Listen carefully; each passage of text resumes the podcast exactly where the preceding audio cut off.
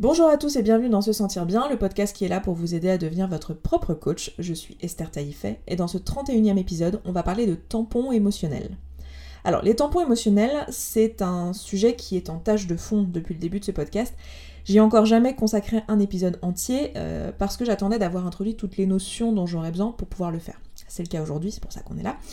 Euh, mais c'est certainement le sujet le plus important que vous pourrez trouver sur ce podcast, euh, peut-être après la notion qui est euh, que les pensées sont à l'origine de nos émotions et pas euh, les circonstances extérieures, tout ce qui est indépendant de notre volonté, c'est-à-dire euh, les événements qui se produisent dans notre vie ou ce que font, disent, pensent les autres. Mais vraiment nos pensées. Après cette notion-là, c'est certainement la notion la plus importante parce que c'est une notion qui peut vraiment changer la donne une fois qu'on l'a bien comprise. elle explique beaucoup de nos comportements Personnellement, c'est une notion qui a littéralement changé ma vie. Hein. je vais vous le dire comme, je le ressens. Euh, avant d'avoir compris les tampons émotionnels, euh, j'agissais contre mon plein gré, sans même m'en rendre compte, forcément, euh, ce qui est plus le cas aujourd'hui. Et c'est vraiment grâce à cette notion-là et à tous les outils que je développe ici sur ce podcast qui vont vous permettre de désamorcer les tampons émotionnels. Alors, de quoi je parle quand je parle de tampons émotionnels? Les tampons émotionnels, le mot tampon émotionnel, c'est une assez mauvaise traduction du mot buffer, euh, qui euh, veut pas tout à fait dire tampon, mais euh, enfin si, enfin ça dépend dans quel contexte, qui me vient. Donc ce, mot, il est employé par Brooke Castillo, qui est la personne qui m'a principalement enseigné toutes ces notions concernant les, les, émotions, concernant la gestion des pensées et des émotions. C'est pas elle qui m'a enseigné le, principal de tout le reste, euh, c'est-à-dire tout ce qui concerne la productivité, les habitudes, euh, le travail, la, gestion du temps, etc. Mais pour ce qui concerne le travail vraiment purement émotionnel, euh, la plupart de ce que je vous enseigne ici me vient de son travail et de ses enseignements. Donc elle emploie, elle, le mot buffer pour décrire ça, et le mot buffer en soi, c'est un mot qui est, euh, par exemple, employé dans le contexte de... Quand vous avez une page internet qui est en train de charger, vous savez, l'espèce de sablier ou euh, le truc qui se remplit là, de 10%, 15%, 20%, c'est un buffer. C'est un... en français, je sais pas comment on dirait ça, je pense pas qu'on appelle ça un tampon. C'est aussi le mot qui pourrait être employé, par exemple, pour un buvard. Donc, y a derrière ce mot, il y a la notion de euh, je gagne du temps, euh, je, remets à plus tard. Et il y a aussi la notion de euh, éponge un peu, de j'absorbe, de je, fais l'autruche et je passe à autre chose. Donc les, les tampons émotionnels, ça va être l'ensemble des activités que l'on fait dans le but de fuir une émotion désagréable et de ne pas la ressentir. Donc on l'a dit depuis le début de ce podcast, mais le, but du cerveau, s'il n'en a qu'un, c'est de nous maintenir en vie, et une façon de faire ça qui est efficace, c'est de fuir les émotions désagréables pour poursuivre les émotions qui sont agréables. Eh bien, les tampons, ce sont des, activités qui produisent une émotion agréable tout de suite, qui va nous permettre de facilement fuir une émotion désagréable quand on va la voir venir. Et le but de notre cerveau, c'est d'être efficace à faire ce travail-là. Et la façon dont il est efficace à faire ce travail-là, c'est en mettant en place des habitudes, comme on en a parlé dans euh, un précédent épisode. Donc, typiquement les activités qui sont des tampons émotionnels, il y en a plein, c'est toutes les choses qui vont vous produire un plaisir immédiat et qui sont faciles d'accès. Donc ça va être plein de choses différentes selon qui vous êtes, mais ça peut être euh, scroller sur Facebook, regarder Netflix, regarder YouTube, acheter quelque chose sur Internet, acheter quelque chose en magasin, manger, euh, jouer aux jeux vidéo, euh, boire de l'alcool, voilà, il y a plein plein de choses qui vont vous produire un plaisir immédiat, c'est-à-dire euh, quelque chose qui va vous créer typiquement un pic de dopamine dans votre corps et ça va rendre en plus du coup l'habitude très facile à prendre, c'est-à-dire que votre corps va très vite devenir addict. On est addict à ce genre de comportement assez rapidement parce que on reçoit un tel pic de plaisir, si je peux dire ça comme ça, c'est très vulgarisé ce que je viens de dire, mais un tel pic de plaisir dans notre corps que euh, notre cerveau il imprime l'information. Il dit ah ça c'est un truc extrêmement important, il faut y revenir. Je vous avais bien décrit ça dans l'épisode sur l'origine des émotions, donc euh, je vous laisse aller réécouter cet épisode si vous voulez mieux comprendre ce mécanisme-là. Mais en pratique, ça va vouloir dire qu'à chaque fois que vous faites une activité qui donne un plaisir immédiat, votre cerveau va l'imprimer comme quelque chose d'extrêmement important. Et ça va être plus facile pour vous d'y retourner. Et en plus, ces activités-là, ça va être des activités que vous allez faire typiquement quand vous allez vouloir quitter, euh, ne pas faire une activité qui pourrait vous procurer une émotion désagréable. Et le truc, c'est que toutes les activités qui nous permettent de grandir, qui nous permettent d'évoluer, qui nous permettent d'apprendre, qui nous permettent de devenir euh, une meilleure personne ou de faire des choses qu'on a vraiment envie de faire, demandent de passer au-delà d'une certaine résistance, demandent de recevoir un certain degré d'émotions désagréables. Du coup, si on a l'habitude d'utiliser des tampons émotionnels, ça va être très très dur pour nous de euh, de, grandir et de, faire face à cette émotion désagréable parce qu'on va avoir l'habitude de faire autrement et de passer vers des tampons émotionnels sans même s'en rendre compte. On l'a dit euh, précédemment, on a parlé de la procrastination. La procrastination, c'est typiquement un mécanisme conscient de tampon émotionnel.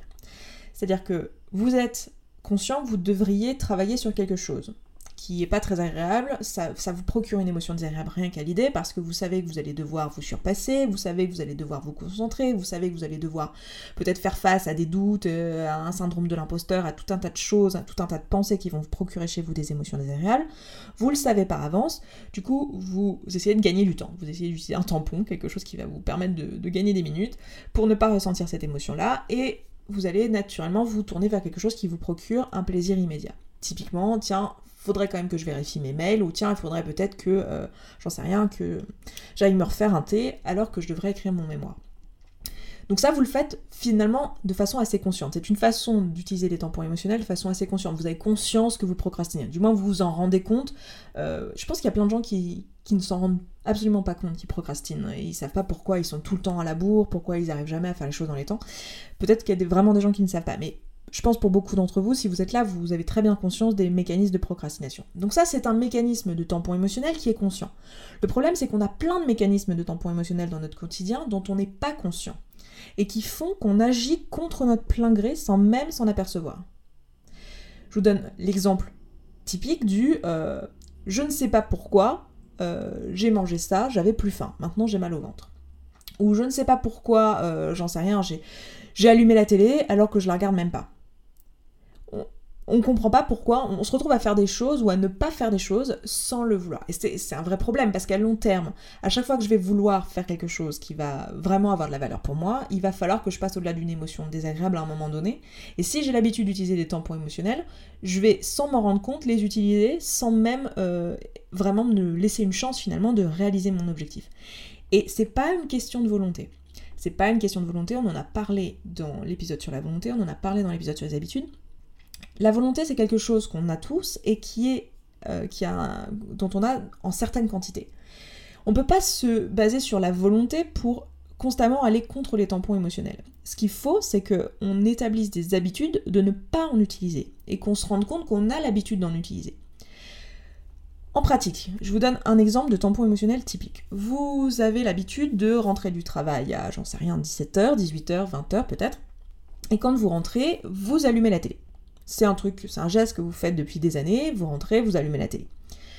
Aujourd'hui, vous avez euh, une famille, vous avez des enfants, vous avez euh, tout, euh, je sais pas, tout un tas d'activités, peut-être même le soir, vous faites plein de choses qui font que bah, la télé, elle est là en tâche de fond, personne ne la regarde, personne l'écoute, mais c'est une habitude, elle est là, elle est toujours allumée, et si maintenant je vous demandais pourquoi vous allumez la télé, vous me direz, j'en sais rien, je sais pas, je sais pas, j'ai l'habitude, ça doit faire une présence, je, je, sais pas. La question c'est pourquoi vous avez cette habitude qui s'est établie à un moment donné? Pourquoi vous avez l'habitude d'allumer la télé? Pourquoi? D'où ça vient? On l'a dit, les actions qu'on met en place, qu'on met en œuvre, elles viennent d'une pensée. On a à un moment donné une pensée qui a créé chez nous une émotion, qui nous a fait agir d'une certaine manière. Une habitude, c'est quoi? C'est une pensée qu'on a eue à un moment donné, qui était consciente, qui nous a fait avoir une suite d'actions qui était consciente, qu'on a tellement répété que depuis, euh, on n'a plus besoin d'avoir la pensée, cette suite d'actions, elle se fait de façon automatique. On est en pilote automatique. Je vous le rappelle, on a un déclencheur, donc une situation, qui va euh, créer chez nous une suite d'actions, en fait, en passant par les émotions, etc. Mais on va faire une suite d'actions, et euh, on va obtenir comme résultat quelque chose qui va nous donner une récompense, du plaisir. Donc là, on a un déclencheur qui est je rentre du travail, je passe la porte, j'enlève mes chaussures ou je sais pas, quelque chose qui va déclencher ça, donc typiquement rentrer du travail. Ma suite d'action, ça va être d'allumer la télévision et la récompense, ça va être euh, la sensation, enfin ça va être le plaisir d'avoir, euh, je sais pas, du divertissement en tâche de fond ou simplement euh, le plaisir d'avoir agi de manière rassurante comme d'habitude, enfin voilà. On a cette situation qui est bien mise en place et qui est bien huilée. La pensée de départ, euh, en fait, il n'y en a plus. Aujourd'hui, il n'y a pas une pensée, si je vous demande pourquoi vous allumez la télé, vous, ne savez pas. Vous n'avez plus une pensée qui est consciente. Mais à l'origine, cette pensée, elle était là. Avant, pour pouvoir mettre en place cette habitude, il y a eu une pensée qui a mis en place cette habitude. Cette pensée, ça pouvait être quelque chose qui était lié à une émotion de solitude. Une pensée qui était, euh, je sais pas, je me sens seule, ou une autre pensée un peu plus complexe, qui était liée et qui vous faisait vous sentir seul. Et allumer la télé, c'était une façon de fuir cette solitude, par exemple. Une solitude ou une autre émotion, hein, mais c'était une façon de fuir cette solitude et euh, de, la remplacer par une émotion qui va être plus agréable, qui va être immédiate, typiquement un tampon émotionnel.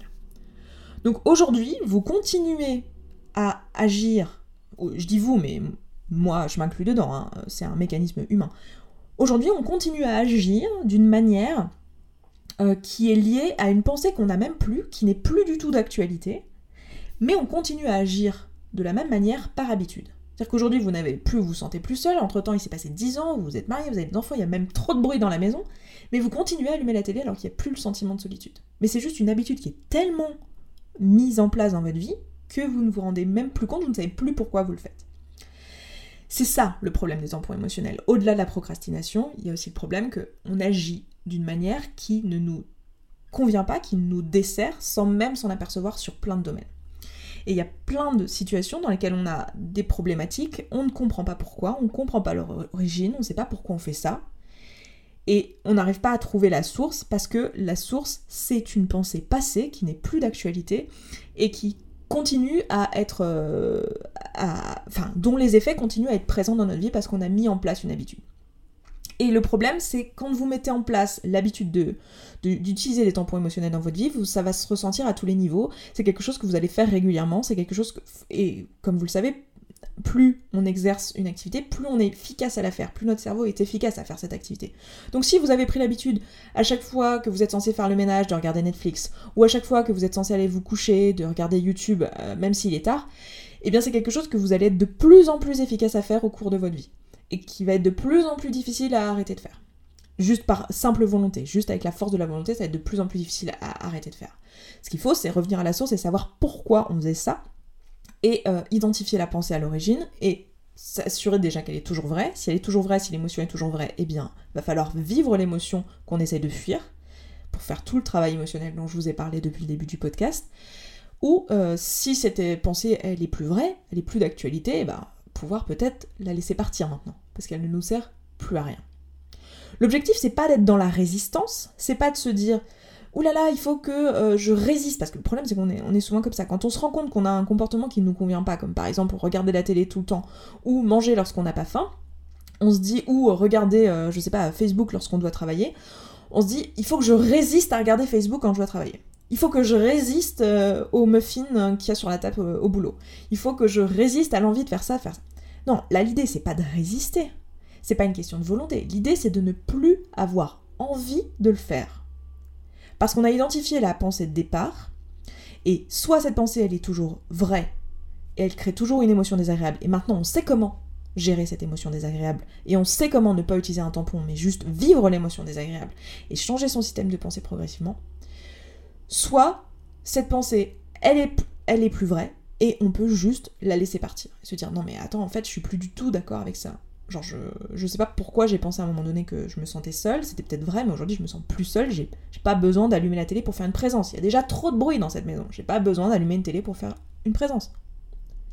Donc, on va être en mesure de euh, se débarrasser de ces tampons émotionnels progressivement, un à un, et on va surtout être en mesure de se débarrasser de l'habitude de les utiliser. C'est-à-dire que quand de nouvelles situations vont se produire, avec une nouvelle émotion désagréable, dans, une, dans un nouveau contexte qu'on n'avait jamais eu avant, je sais pas, il nous arrive une situation, hein, quelque chose de, différent, on doit faire un changement dans notre vie, où on a envie de, je sais pas, de, faire quelque chose qu'on n'a jamais fait, aller faire du sport, aller, j'en sais rien, changer de travail, faire des choses euh, qui sont importantes pour nous, on va avoir des émotions désagréables qui vont arriver. Mais si on a perdu l'habitude d'utiliser des tampons émotionnels, on va pouvoir plus facilement gérer ces émotions désagréables et passer au-delà et euh, travailler euh, sur nos pensées et euh, voilà, agir de la manière dont on a décidé de le faire. Donc l'objectif, c'est pas de résister, c'est pas de faire preuve de volonté. Parce que la volonté c'est quelque chose qu'on a en quantité limitée, donc ça ne sert à rien, ça, peut marcher un certain temps, on connaît des gens qui font des régimes sous la force de la volonté, on connaît des gens qui ont des périodes de travail très accrues, euh, quand on rédige une thèse, hein, je sais de quoi je parle, on a une période de travail très accrue, on lutte contre la procrastination, et on marche que sur la volonté, mais c'est pas tenable sur le long terme, et on termine épuisé. Donc l'objectif, c'est pas ça, c'est de reprogrammer le pilote automatique d'une manière qui nous sert mieux. C'est-à-dire plutôt que d'être en pilote automatique pour fuir les émotions, bah être en pilote automatique pour les vivre. Et le pire, c'est que vivre une émotion désagréable, c'est beaucoup moins, mais beaucoup moins désagréable que de, de lui résister. Vraiment beaucoup moins désagréable que de lui résister. Je vous donnais l'exemple dans un épisode précédent du moment où on est en haut du plongeoir où on a très très peur de sauter, on a très très très très peur de sauter, et on résiste, et on est là, on, se sent super mal, on est en haut du plongeoir, et on se dit « Oh j'ai le vertige, oh ça va être horrible, oh ça me fait super peur, oh non je veux pas y aller », et pendant un quart d'heure on est là à se poser la question « Je saute, je saute pas, je saute, je saute pas », et ce moment-là il est horrible. Puis une fois qu'on a sauté, et qu'on a vraiment eu un petit moment de flip au moment où on a sauté, et qu'on est en bas, on se dit « Oh mais c'était génial, c'était juste ça, mais je veux trop y retourner, je veux recommencer tout de suite !» Parce que l'émotion qui était la plus désagréable finalement, c'était la résistance à l'émotion désagréable, et pas l'émotion désagréable en elle-même. Donc notre objectif, c'est pas de résister, c'est de ne plus avoir envie. Là, vous allez me dire, oui, non mais attends Esther, euh, moi j'aime bien regarder mon émission de télé, et j'aime bien manger un muffin de temps en temps, et j'aime bien euh, faire du shopping sur Internet, et j'aime bien, euh, j'en sais rien, boire mon verre de vin de temps en temps. Je suis pas en train de dire qu'il faut bannir ces activités-là c'est des activités typiques utilisées comme tampon émotionnel. Donc on pourra les reconnaître facilement parce qu'elles procurent du plaisir immédiat. Je suis pas en train de dire il faut ne plus faire ces activités-là, je, suis en train de dire il ne faut plus les utiliser comme des façons de fuir l'émotion désagréable. Ça veut dire que ces actions-là, on peut tout à fait les mettre en place, mais on les met en place de façon consciente. On se dit, euh, voilà, euh, je sais pas, euh, tous les mardis, j'ai ma série qui s'appelle je sais pas quoi, que je regarde tous les mardis parce que c'est une série que j'adore, ça me détend, ça me fait du bien, je l'aime bien, j'adore cette série. Tous les mardis, je la regarde. Mais le mardi, quand je la regarde, je la regarde parce que j'ai décidé. Pas parce que je suis en train d'agir contre mon plein gré et en train de fuir quelque chose que je devrais faire. Et si mardi, il y a quelque chose d'important que je dois faire, je n'ai aucun problème, si je suis effectivement dans un, dans une démarche de non-tampon émotionnel, j'ai aucun problème à la regarder plus tard, la regarder le lendemain. Ça va peut-être m'ennuyer parce que j'ai hâte de savoir la suite, mais ça va pas être une souffrance émotionnelle. Donc comment on fait ça? Eh bien, on remarque ces mécanismes-là et on est à l'écoute des pensées qu'on a. Et on essaye de comprendre quelles sont les pensées qui sont toujours d'actualité, celles avec lesquelles on est toujours d'accord, et on essaye de trouver quelles sont les pensées avec lesquelles on n'est plus d'accord. Et on gère nos émotions au fur et à mesure, on les vit, on prend le temps de les vivre, on a tous les outils qu'il faut sur ce podcast, vous euh, les avez aussi euh, répertoriés dans le document qui est gratuit, enfin répertoriés, réécrit dans le document gratuit euh, dans la boîte à outils qui est en lien dans toutes les, les, descriptions des épisodes du podcast. Et si vous avez vraiment envie de vous y mettre et de faire ce travail du début à la fin, vous avez le programme Connaissance de soi qui est là pour vous y aider. Je sais qu'il y en a qui procrastinent là-dessus parmi vous, du coup ce que j'ai décidé de faire c'est que pendant une semaine, le programme va revenir à son prix de lancement.